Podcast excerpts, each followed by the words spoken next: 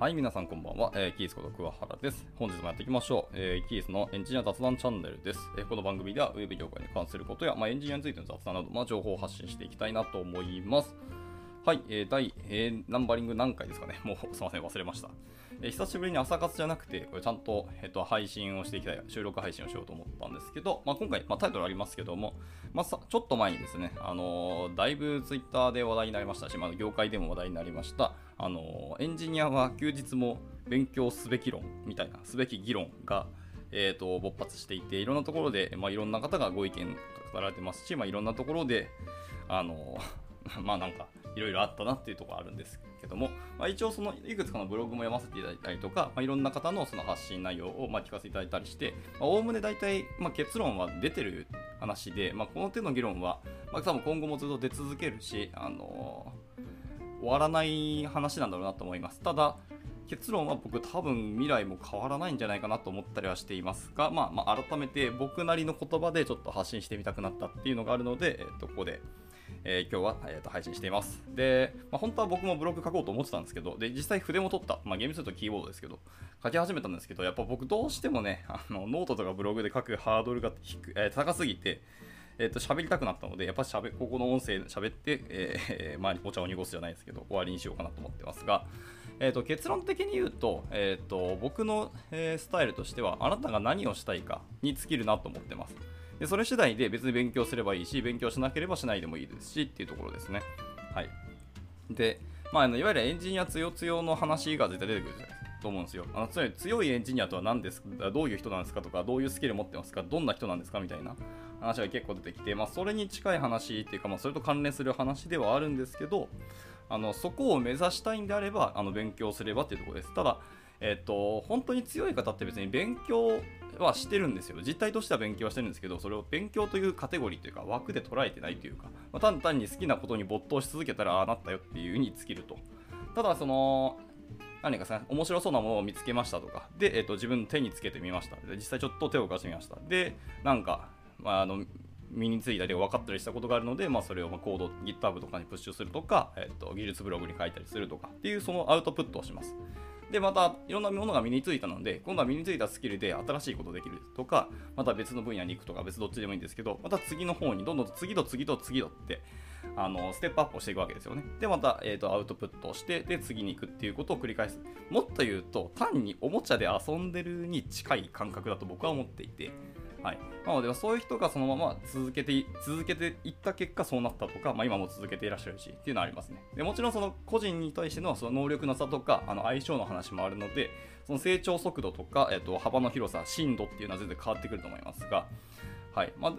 どちらにせよ、えーと、継続して学び続けている、まあ、歩み続けている方っていうのは強いなと思います。でそういう方と本当になんか肩を並べるとか勝負をしたいとかそこに行きたいんだったらあの勉強すればいいんじゃないのっていうお話ですね、はい、でそれは別に休みだろうが仕事中だろうが業務に関わること関わらないこと別に関係ないと思います、はい、ただあの無邪気にあの興味があってその興味についてまた学んでいくっていうような本当子供心であの学んでる方っていうのは僕かなわないなと正直思ってます。ここにた僕はたどり着けなかった人なんですよ。僕はちゃんと強いて学ばないといけない。だから私は勉強というふうに自分では言ってます。ただそういう本当に強い方、ナチュラルボーンのエンジニアみたいな方は、あのただ単に遊んでるだけだと思ってます。まあ、あの言葉は悪いですけど、別にそうやって楽しんでたらそうなりましたよってことにつけると思います。はい、でそうじゃなくて、えっ、と、なんですかね、いわゆる本当に要件通りエンジニアリングがしたいとか、あの目の前の人がこういうことに悩んでてそれはあこの技術で解決できるねっていうそう技術的ソリューションを提供して、えーと、物事を技術で解決がしたいっていうことエンジニアリングがしたいっていうんであれば、えー、そこまで技術力が高くなくても意外と世の中の問題で解決できることたくさんあるんですよね。はい、でそこまでいくと別に休日に勉強しなくてもあの業務だけとか、えーと、日中だけの勉強で、賄えることもたくさんあるのでそういう場合は別に必要性に駆られないので勉強しないでもいいと思います。まあ、だから本当にあなたが何をしたいかに尽きるんですよね。はい。で、えっ、と、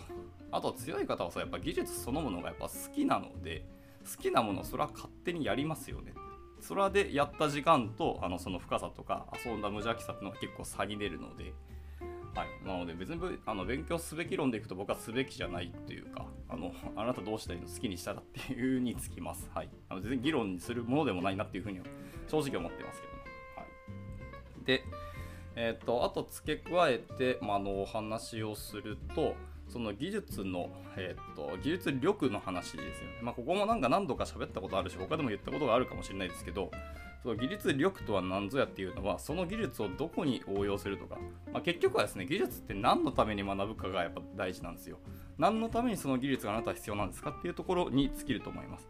でまだ技術的ソリューションとかエンジニアリングがしたい問題解決は技術でっていうところがあるんだったらその技術問題解決のために必要な技術を、えー、その都度その都度勉強すると思います。でそれは業務だけでやる人もいれば別に休みの日もやりたい人もいます。でそこは多分好みとか自分のモチベーションの話だけだと思ってます。はい。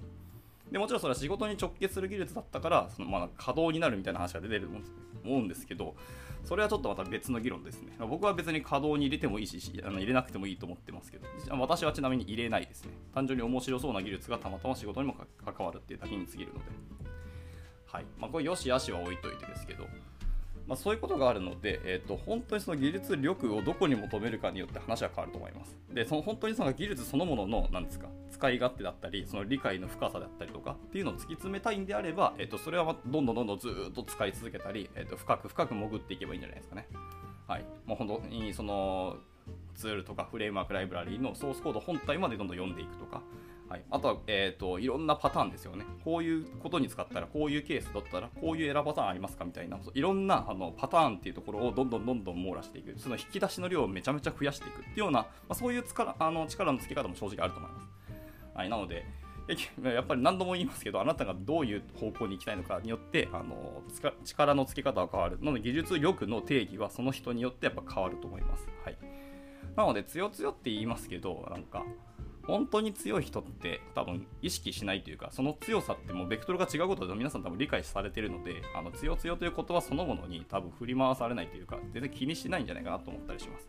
はい、とはいえどの方面に行ってもあのま第一人者であったり本当に強者の方はいらっしゃるので、まあ、その方面で、まあ、上には上がいるよってことを、まあ、謙虚に受け入れてその中で自分はどうしていくかっていうところは、まあ、あの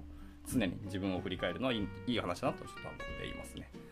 はい。まあなんかそんなところかなと思います。で、あとなんだっけ、まあ、いろんな方の、えーと、ブログ読んでる中で、あの、やっぱ、ライフ、ライフプラン、ライフイベントか、によって、やっぱりその、左右されるって話が出てると思います。あのいわゆるモチベーションと時間とエネルギーみたいな話ですね。ここは結構大きい課題で、まあ、僕も今35で、まあ、たまたま子供はいないんですけど、例えばもう、最初から、まあ、20代後半から30代前半でもうすでにお子さんがいらっしゃる子供がまあ2、3人いらっしゃる方も全然いらあのそういう家庭を持っていらっしゃるエンジニアの方もいると思うんですけどやっぱりその子育てのためにこう時間を使ってたりするのでもう残った時間もう体力も結構減ってるしやっぱり寝不足であったりとかするのでやっぱりもう学ぶモチベーションがもう全然湧きませんとかいう方もいらっしゃると思っててそこはそこで僕仕方ないなと思ってます。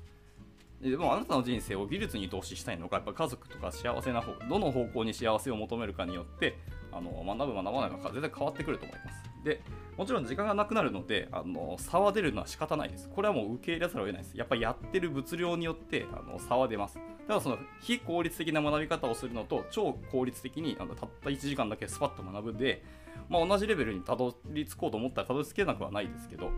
の絶対的に差は出てくるのはもうどうしたって仕方ないのであなたの人生どこに目的を求めますかっていうところをちゃんと,、えーと、自分の中で軸を決めればいいと思っています。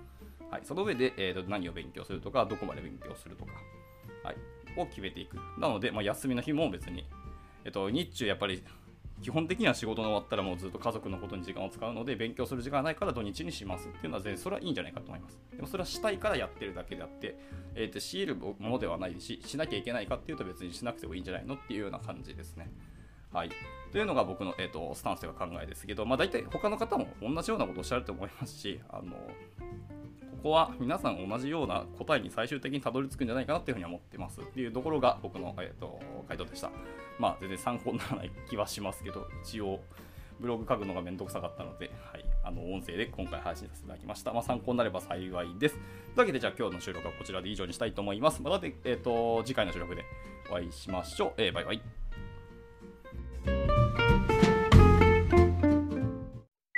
And now A short commercial break. 現在、エンジニアの採用にお困りではありませんか？候補者とのマッチ率を高めたい、辞退率を下げたいという課題がある場合、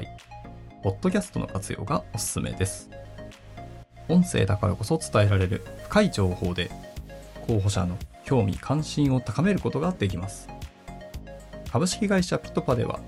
企業の採用広報に役立つ、ポッドキャスト作りをサポートしています。気になる方は、カタカナでピトパと検索し、